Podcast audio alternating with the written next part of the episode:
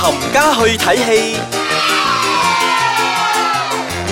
欢迎大家翻到嚟呢个星期嘅冚家去睇戏，冚界睇戲，我系小肥仔。我係票航，系啦，，今日好直接，我哋今日会介绍两部电影俾大家。嗯系啦，第一部咧就有個係東嘅，有個西嘅，啊，啱你咁講啱嘅。嗯 OK，我哋介紹咗西方嗰邊先係啦啦。嗯講緊嘅就係有啊 Jennifer Lopez、J Lo 所主演嘅呢一部 Second Act。 嗯哼，係啦嗱咁除咗話 Jennifer Lopez 之外咧，仲有 Vanessa Hudgens 啦，係啦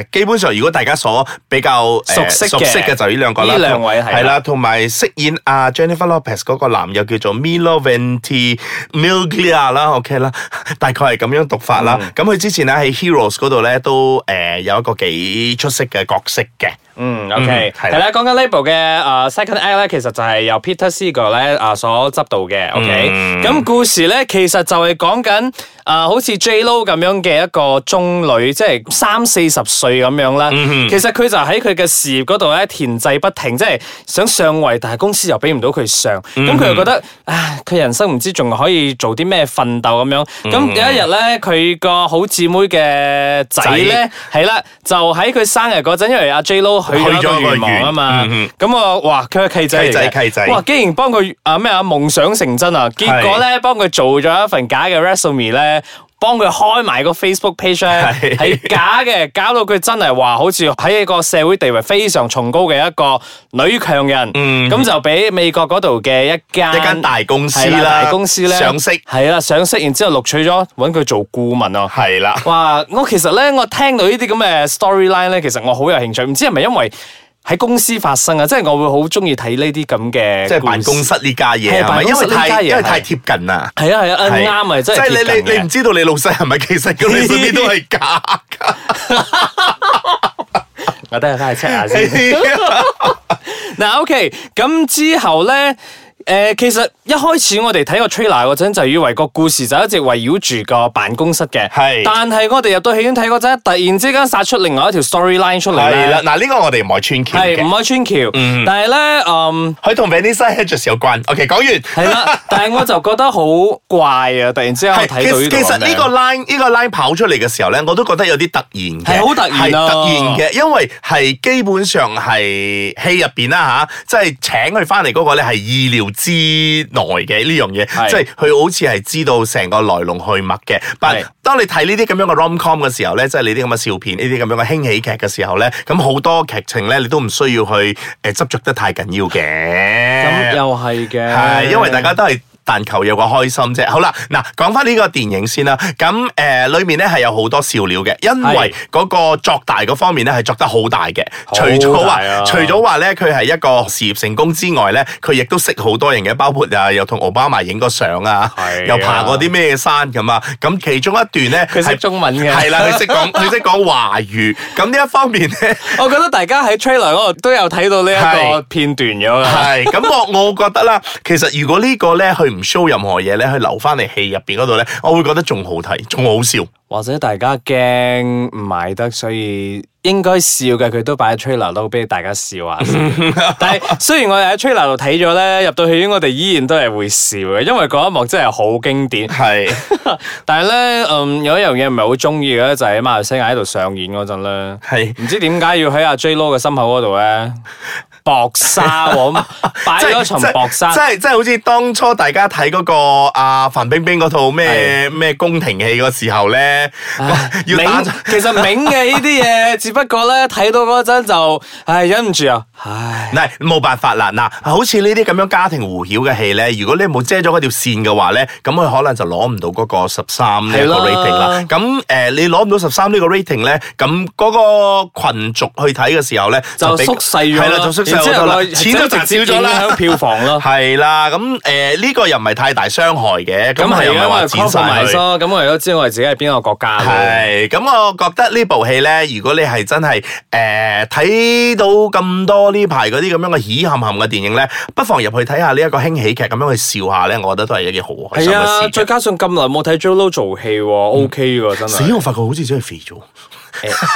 唔好咁樣，會有少少嘅，但係咧佢咧跳舞依然 O K 嘅，嗯佢個電臀舞咧喺個戲入邊都會有見到少少嗯片段嘅。O K，咁我哋呢部電影咧 Second Act 就介紹到呢度為止，咁我哋而家休息一陣先，翻嚟之後同大家介紹另外一部韓國電影。嗯，歡迎翻到嚟，冚家去睇戲。又係睇戲，我係小肥仔買票河，系啦，啱啱介紹咗啊一部西方國家嘅電影《Second Act》，咁而家要介紹東方嘅呢、個就係韓國電影。佢叫做 Swing Kid，咁喺中文譯名咧，我幾中意香港譯呢、個係叫做勁舞 Dancing 癲，癲係係啦，啦，瘋癲嗰個瘋癲啊，係係啦，勁舞因為 Dancing 台癲，灣嗰個譯名咧比較正經啲，我覺得香港嗰啲有時咧啲名真係好創意。係，我覺得真係幾唔錯喎。嗱，誒、先講誒呢個故事先。嗱，誒 OK 我係有啲難投入到去嗰個軍營呢一度嘅，因為可能呢個歷史嗰方面咧，我哋冇點接觸到。係啦，佢係因為用翻一九五一年呢個朝鮮戰爭係作為呢個成部電影嘅背景嘅，係啦、就喺呢一個戰爭入邊咧，其實佢就喺個戰爭入邊揾到啲空位咧，就。做咗呢一部電影出嚟啦，嗯即係佢介紹翻啲小人物之間嗰啲嘅故事咧。係啊。嗱，佢講緊咧就係、啊、有幾個係即係唔同派嘅，即係有朝鮮啦，然之後有嗯韓國，仲、有一啲係喺中國啊嘅 refugee 咁樣嗯啦。OK，咁然之後仲有就係來自美國嗰啲啊兵啦。OK，咁嗯就啊有邊位啊？等我睇翻個資料由先。啊 EXO 啊啊 Do 死我，其實都好驚佢 DO 讀錯係嘛係啊 DO 啊，都經秀，誒、我哋兩條友咧真係硬哥嚟㗎。嗯係嗱 OK，為開令大家比較認識到佢咧，佢係《與神同行》裏面咧第一集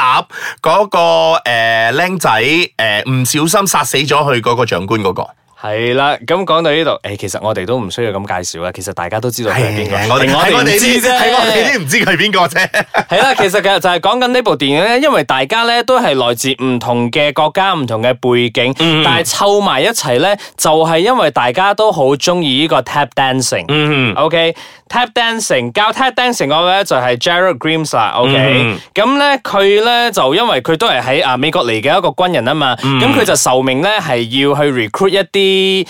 當地人，即係中意跳舞而且又識跳舞嗰啲咧係啊，因為要餘慶啊嘛，係啦，即所以係就聖誕啊嗰啲嘢咧，就喺度預慶下大家呢一類嗰啲，同埋咧呢個我可唔可以叫難民營咧？我唔可以叫難民營啦，誒你唔可佢以係呢個軍營啦。係呢個軍營裏面咧，誒、都會有一啲誒、美國嘅記者嚟採訪嘅。係咁誒、如果你係被佢哋誒想中咗或者係睇中咗之後咧，咁你哋係有機會出名，同埋可以有巡迴嗰啲喎。 係啦，咁其實就係除咗有阿 Jared 呢一位黑人嘅師傅咧，嗯，仲有就係四位徒弟，就係頭先我哋所講咗嘅啦，就係、個韓國惡霸啦，係我叫惡霸 啦，然之後仲有一個好靚女嘅韓國女仔叫做朴偉秀，OK，咁黑衣佢蘇係啦，然之後都仲有兩位啊、大叔，嗯，係啦唔好叫人大叔啦， ，OK 嘛，大叔一 OK，個大 叔，我唔係一叫 uncle 個一個係。活潑啲活潑嘅嘅一個係誒佢哋中國嗰度嘅 refugees 嚟嘅嗯。 OK，咁其實四個人都係有唔同嘅性格。OK，唔同嘅背景唔，同嘅背景啱啦。咁我哋講翻咧，其實呢一部電影咧，原來佢係改編自韓國嘅一個歌舞劇噶，叫做《盧基秀》。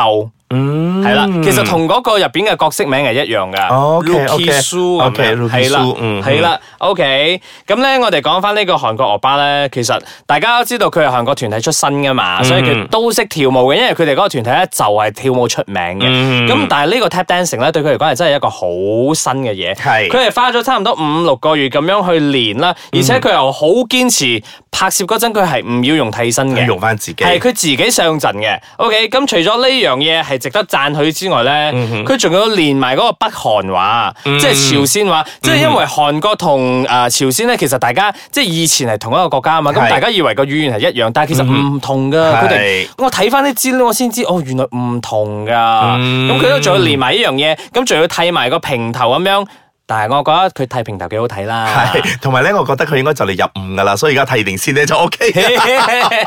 所以 OK 嘅，其實咧我哋兩個睇嗰陣咧，成個戲院咧都係啲妹妹仔、僆仔，然之後個個妹妹攞埋仔多，啊妹妹仔多，荧光棒。如果攞埋熒光棒嚟㗎我幾驚佢一路出嚟嗰陣喺度揈荧光棒，講真，我真係有啲驚嘅。但係好彩不過佢哋係嗰啲默默支持嘅係啦，嗱，講翻呢部電影啦，嗱呢部電影咧大概誒兩個小時十三分鐘，我覺得喺二零一九年一開始嘅時候咧，我覺得我係欣賞到一部呃真係好滿意嘅一部電影。嗱，首先咧誒、呃你睇部電影嘅時候咧，音樂一起嘅時候咧，你嘅腳真係自然自然然咁樣跟住你 tap 嘅，嗯係我覺得係睇得好輕鬆嘅係。但係我冇諗到咧誒、呃去啊、近尾嘅時候咧，我竟然會大喊一場。係噶係噶，因為其實我未入戲院睇之前咧，我睇翻個 trailer 嗰陣，我都係抱住一種诶睇、一個啊好開歌心歌舞嘅係電影咁樣入場噶啦。係但係其實我唔知道原來佢有一個咁樣嘅戰爭嘅背景作為嗯佢故事嘅一個 background 啊。係啊咁到最後咧，其實佢俾到一個 message 我就係，其實即使你即係唔同背景嘅人都好，嚟自唔同國家、唔同嘅背景，嗯但係原來其實除咗音樂之外，可以 unite 大家咧，原來舞蹈舞蹈都可以 unite 大家。係啊，因為無論你係诶黑又好、白又好、係黃又好，乜都好，只要你係有有即係大誒家有一個好中意嘅共同一個興趣，嗯嗱其實都可以 unite 到大家。係啦，就好似我講誒一個少少嘅裏面嘅劇情咁啦，咁就正如阿少爺仔正話所講，嗰兩個大叔咧，我唔認同嗰個咧，一個比較活潑啲嗰個，同埋一個大叔咧，係佢哋一個係來自誒中國中國一個係來自韓國，但係係佢哋溝通到佢哋喎語言不通嘅。係啊，其實佢哋就可以以舞蹈裏邊咧舞蹈嚟溝通嗰一段咧，我覺得如果大家入戲院睇咧，一定要大家留意呢一會 part，笑我會嘅覺得我笑得好開心嗰 part。系，咁其實除咗呢樣嘢之外咧，佢都帶到一個另外一個比較 sad 嘅一個 point 俾我，就係其實無論啊喺乜嘢時候都好，戰爭嗰個年代係真係好 sad 哎呀，唔好嘅講咩啦，唔好講嗰個年代啦，係戰爭都係 sad 噶啦。係，所以即係其實呢呢一秒鐘，你可以好開心咁，係嗯大家完成一個大家好中意嘅舞蹈，但係下一秒鐘冇噶啦係。啦，就好似電影裏面咁咧，都係咁樣噶。喺冇大家其實好開心和平係共處噶，但係因為入咗一個人，就可以影響到大家個思想，就會做一啲唔應該去做嘅嘢，亦都係令到有好多死亡嘅發生。所以世界和平係真係好係啊，二零重要一九咧，我哋㗎就真係希望大家世界會和平啦。嗱，講緊呢部電影咧，就叫做《Swing Kid》，中文名咧，誒、我哋呢度誒呃冇嘅香港嗰邊譯咧就叫做《勁舞 Dancing Dean》。誒，我咧就真係極力推介啦。二零一九咧暫係係時真係好正。係啊，兩個幾鐘頭，我係 enjoy 成個我都係過程嘅。 OK，嗯咁、我哋今日傾住咁多先。其實如果你有其他咩電影想介紹俾我哋嘅話，可以上到去我嘅 Instagram KID dot 七零一同我留言傾下啦。咁、係啊我哋下個星期同大家傾下其他電影啦。拜拜拜。